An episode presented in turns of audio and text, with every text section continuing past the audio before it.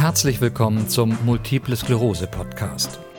Poetisch wird MS als Krankheit mit tausend Gesichtern beschrieben. Lernen Sie in den Episoden dieses Podcasts jeweils ein Gesicht der multiplen Sklerose kennen. Ich werde jetzt dieses Jahr 45. Ja, das war 93, wo ich dann die Diagnose bekam. Die habe ich dann zu meinem Geburtstag bekommen. Ich habe gesagt, das möchte ich nicht entgegennehmen. Und die Ärztin, die mir die Diagnose offerierte, hat gesagt, dann daran kann sich leider nichts ändern. Aber also pro Jahr mindestens immer einen Schub. Der erste Schub war, wie mir der Arzt sagte, also schon typisch für DMS, also dass ich da äh, Ausfallerscheinungen hatte, Lähmungen, Gleichgewichtsprobleme, äh, Störung des Sehvermögens und so weiter halt. Ich wurde dann zuerst noch zu einem Hals-Nasen-Ohrenarzt geschickt, weil ich halt Gleichgewichtsprobleme hatte. Der fand nichts, der überwies mich zu einem Neurologen, der äh, überraschenderweise auch nichts fand und mich fragte, weshalb ich überhaupt bei ihm wäre. Daraufhin ging ich wieder zu meinem Hausarzt. Das hat sich allerdings der Zwischenzeit so stark verschlimmert, dass ich kaum noch gehen konnte, ohne Unterstützung. Und er hat nur gefragt, welches Krankenhaus ich denn möchte. Das Schlimmste für mich war halt die Zeit, wo nicht feststand, warum ich überhaupt im Krankenhaus bin die Diagnose selbst zu stellen, war doch relativ schwierig. Da muss man ja äh, das Blut anschicken, dann noch ein äh, MRT mitmachen und noch viele andere Dinge, die dazu notwendig sind. Im Anschluss nach der nach dem Krankenhausaufenthalt diese Therapie, also diese Anschlussheilbehandlung, die das Ganze genannt hat, war auch ähm, sehr unbefriedigend. Ich habe nämlich währenddessen noch einen Schub bekommen und die Leute dort haben sich nicht an die Medikation gehalten, die ich in dem Krankenhaus vorher bekommen hatte. Die haben mir dann was anderes gegeben, worauf ich halt dann äh, einen allergischen Schock erhielt. Ich war begeistert. Nein, ich werde also nach wie vor von Schub zu Schub behandelt. Ansonsten äh, muss die Krankheit halt mit mir auskommen, nicht ich mit der Krankheit. Ich habe also mitbekommen, also von Leuten, die in dem gleichen Zeitraum wie ich die Diagnose erhielten.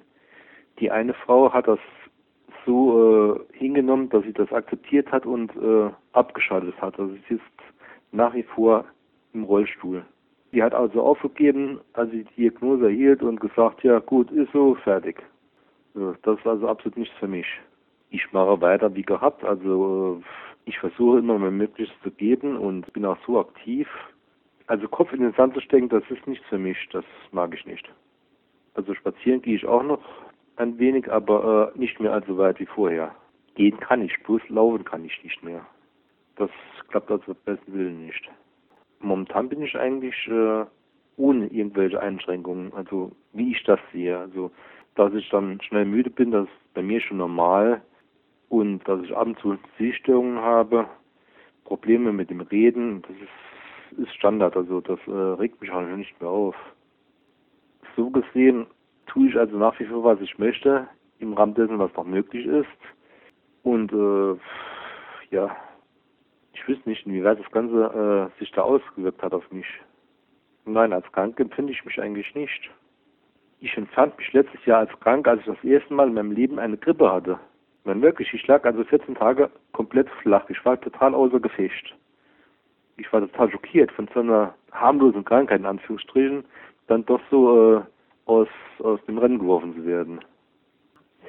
Ja, das war direkt nach, nach der Diagnose. Also das war irgendwie äh, widersinnig in meinen Augen. Ich meine, wovon soll ich dann leben, wenn ich nicht arbeiten gehe?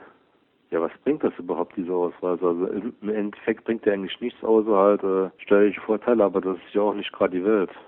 Also äh, ich ziehe immer das durch, was ich mir in den Kopf setze und äh, es dauert halt länger bei mir, aber ich sehe da keine Veranlassung dazu, etwas nicht zu tun. Also, wie man allgemein sagt, diese Krankheit ist noch nicht erforscht richtig. Und äh, wo das Ganze herrührt, ist auch nicht so richtig bekannt. Also, ich es mir nicht an, da etwas los ist als andere Leute. Wie soll ich das ausdrücken? Ich nehme es wahr und äh, nehme es als gegeben hin und fertig und mache weiter. Ja, das einzige Problem ist, wenn ich mich geärgert hatte, dass ich dann äh, Probleme hatte mit dem Sprechen. Diese Woche habe ich von dem Tod eines Arbeitskollegen gehört. Das hat mich tief getroffen, weil wir beide hatten auch ab und an miteinander gekocht. Und seit diesem Zeitpunkt habe ich also gedacht, äh, Das hat ja alles keinen Wert, dass ich mich da verrückt mache oder dass ich mich da von irgendjemandem ärgern lasse. Da habe ich mal gleich drei Gänge zurückgeschaltet. Also was die Krankheit nicht geschafft hat, hat der Tod dieses Arbeitskollegen dann geschafft bei mir. Dass es sehr viel ruhiger wurde. Ja, das war ja auch damals bei der Diagnose, bei der Erstdiagnose, als der Arzt mir sagte, er kann in ihrem Leben nicht mehr gehen, habe ich nur gesagt, geht nicht, gibt's nicht, das werden wir sehen. Gut, es hat insgesamt anderthalb Jahre gedauert, bis ich wieder gehen konnte, aber ich konnte wieder gehen. Und ich denke, dass nicht nur das Cortison dafür verantwortlich war, sondern auch der Wille, sich nicht unterkriegen zu lassen.